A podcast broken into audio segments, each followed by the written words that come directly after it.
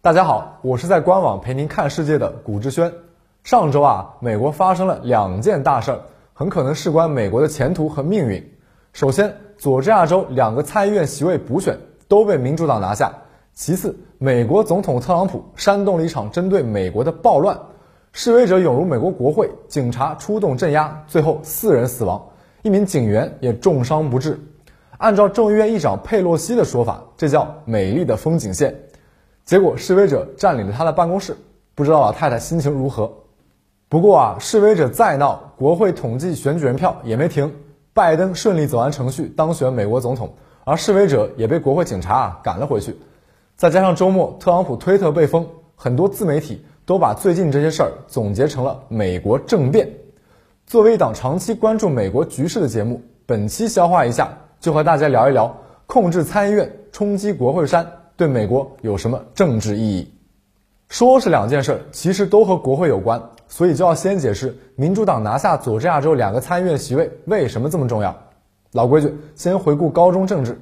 美国联邦政府三权分立，立法权下参众两院并称国会，通过立法规范政府和人民的行为。参议院一百人，五十个州每个出两人；众议院四百三十五人，按人口比例出代表。为什么设参议院呢？是为了防止大州借体量欺压小州。实践上，参议院有权批准解除条约。还能否决大法官任命，就是实质上的元老院嘛。按理说，参议院一百个席位，一两个席位波动很正常。但是美式选举造成了两党均衡，参议院两党人数啊差不多。经过这轮补选，民主党新添两名议员，参议院的两党人数变成了五十比五十，看似形成僵局，但美国也考虑过这种局面。副总统平时是花瓶，但根据美国宪法第一条第三款，副总统担任参议院议长。平票时就有投票权，谁是下届副总统？卡马拉哈里斯一转攻势，突然掌握了参议院，再加上众议院本就在控制之下，时隔十年，民主党完全掌握了国会。前面说了国会的意义，民主党掌握了立法权，就能随心所欲通过法案。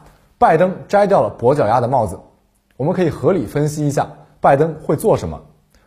特朗普上台后废了奥巴马医保法案，结果不干事儿了，钱却没少花。美国又成了没有公立医保的第一强权，所以恢复医保是拜登的优先选项。这次拜登胜选，进步派和黑人兄弟帮了大忙。所以根据 CNBC 报道，民主党进步派和建制派如果能和解，美国会把最低收入翻倍，从2007年每小时7.25美元提到15美元，也就是100人民币。大家是不是要问，那民主党岂不是天下无敌了？也不是。二零零八年金融风暴引爆了美国国内矛盾，逐渐形成了民主党进步派。哎，就是桑德斯那帮人吧。这几年进步派和希拉里、佩洛西等建制派渐行渐远。一月三日，美国众议院议长选举，进步派直接甩脸色，佩洛西最后以微弱优势连任。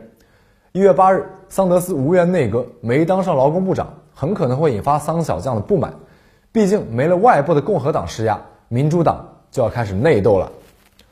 对于共和党来说，二零二零年大选，特朗普得票数历史最高，但拜登也是历史最高。你想要红脖子的票，就要丢了城市中产的票，这也为四年来民粹主义路线敲了丧钟。这次输掉参议院，证明了搞民粹是死路一条。共和党如果不及时改革，就会被彻底边缘化。说完了严肃的美国政治，我们再来讲一讲上周的乐子。右翼示威者冲上国会山。自打大选后，这两个美国的闹剧就没停。之前双方在推特对骂，而这一次啊，示威者实践出真知，把邦联旗带进国会山。中文互联网上有人提了诗了：“波托马克波涛动，国会山旁乱云飞，昏昏浊世无独立，义愤燃烧热血涌。”国会老爷们虽然遭受冲击，但也没忘记互相甩锅。大家都知道，这次闹事的是特朗普支持者。但共和党参议员马特·盖茨却说，冲进国会的其实是极左翼安提法伪装成右翼，这就叫薛定谔的暴徒。还有人开玩笑说，这是美洲大陆上第一次没有美国大使馆参与的政变。比起上面的段子，其实这句话值得深思。经过讨论，我们团队发现，这次暴乱无论是形式还是示威者诉求，与其说是政变，倒不如说是失败的广场动员。今天就给大家讲点屠龙术。首先明确定义，所谓政变就是政治体制变革，国家权力转移。哎，我们请出节目老朋友爱捉人的高木同学做对比。朴正熙一九六一年发动五一六政变，明确表示要以自己领导的维新体制代替第二共和国。中国古代高平陵之变，司马懿也明确要求曹爽辞职，恢复老臣辅政。套到这一次啊，如果红脖子闹事儿，要求取消国会，实行紧急状态，建立特朗普独裁体制，那才是政变。但事实很清楚，示威者进国会山溜达了一圈，差点零元购了讲台。这些人的政治诉求也只是希望改变选举结果，不触及美式民主体制，所以只能算是骚乱暴动。政变需要明确的领袖或组织领导，实现政治目标，但这次事件并没有明确的组织者。小机灵鬼又要说了，这些人是川粉，那特朗普就是领袖。对不起，特朗普啊不配。我们在大洋彼岸旁观，看起来是特朗普发条推特动员百万红脖子进京擒王，实际上这些人来源五花八门，诉求也完全不同。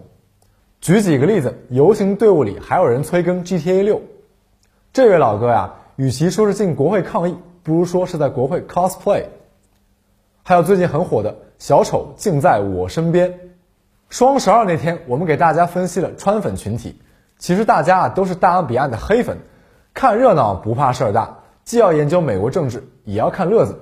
所以有评论说，大家啊都是乐子人。你以为美国示威者们就不是乐子人了吗？闲着也是闲着嘛，不如开车进京玩一圈儿。看猴戏和找乐子其实是当代政治运动的一部分，学术用语叫去中心化和诉求多样化。翻译翻译，运动参与者只有模糊的情绪，我就是不爽。示威群体缺乏明确目标，从零开始的白宫生活，这些诉求能达成啊才奇怪。反观那些成功的政变，要么有领袖和组织，这个大家都熟，就不说了啊；要么有外部力量为运动赋予目标。比如突尼斯阿拉伯之春一开始也类似，市民不满意警察执法，上街发泄怨气，经过美国表态支持，出面动员，才形成争取民主的运动。在埃及最初起因也只是大饼涨价。这次国会骚乱，我们团队给大家保证啊，肯定没有美国大使馆参与，所以没有外部影响为运动赋予政治目标，那就只能靠政治领袖或组织来引导运动方向了。那么问题来了。特朗普自己只是个煽动者，不是政治领袖。示威者自身缺乏组织能力，无法实现明确的政治诉求。比如说，红脖子群体最大的组织是美国全国步枪协会 （NRA）。我们用 NRA 对比纳粹冲锋队，冲锋队奉希特勒为领袖，组织纪律清晰，打砸抢和分汤分面包分工明确。而特朗普既不是步枪协会的领袖，也没有明确层级和纪律，自然没办法领导示威者。右翼分子之所以支持特朗普，只不过因为谁在中央支持谁，特朗普位置最高，换个人来啊，他们照样支持，并没有什么个人或组织忠诚。反过来说，特朗普本人，他啊也不是为右翼示威者服务，不过是利用示威者对体制的不满，把自己包装成体制的革新者，对美国这套体制施压。看结果，显然已经失败了。这次打砸抢国会，破坏了特朗普和两党建制派合作的基础。特朗普还以为自己只要发推特让示威者回家恢复秩序，自己就还有本钱在权力的牌桌上玩下去。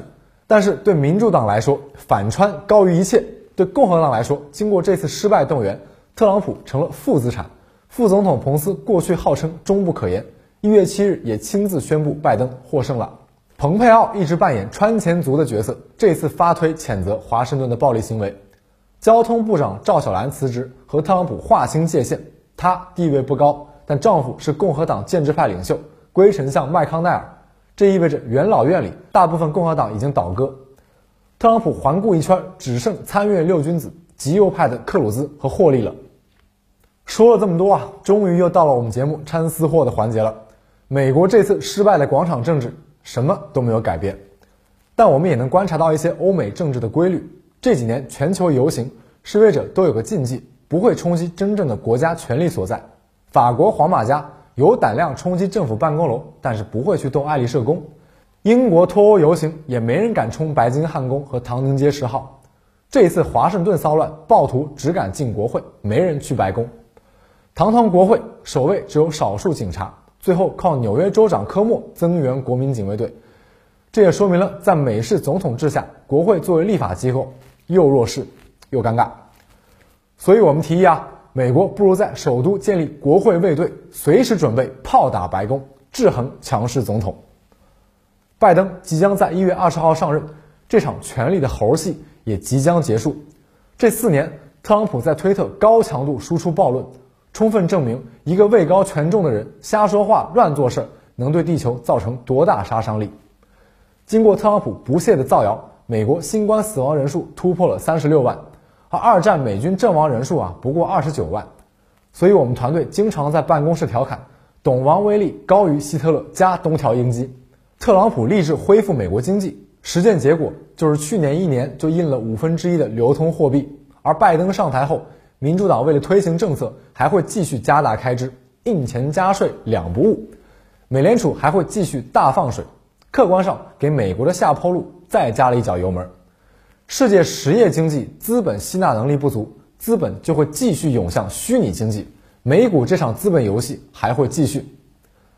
但大家也要意识到，随着民主党一统行政立法，美国政治最混乱的时代即将结束，接下来将回到两党精英们斗而不破的旧模式，美国决策的可预测性将得到恢复，但政治可预测性不代表政治友善。建制派嘴脸比激进派更好看，台下的手段只会更加阴险。对中国来说，我们还要保持警惕。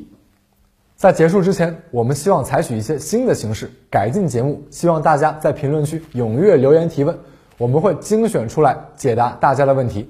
希望大家一键三连，点赞、评论、转发，我们也更有动力维持更新，继续和大家一起看世界。好了，以上就是本期全部内容。作为观察者网旗下分享干货和知识的节目，此前我们经历了调整，或许有些朋友看到我会觉得陌生，但我们向大家承诺，节目还是那个味儿。最近啊，关于九九六的讨论又成了社会热点，相信大家和我们一样是刚踏上社会的打工人，如何权衡工作和生活？这周六我们就来谈谈人与工作时长。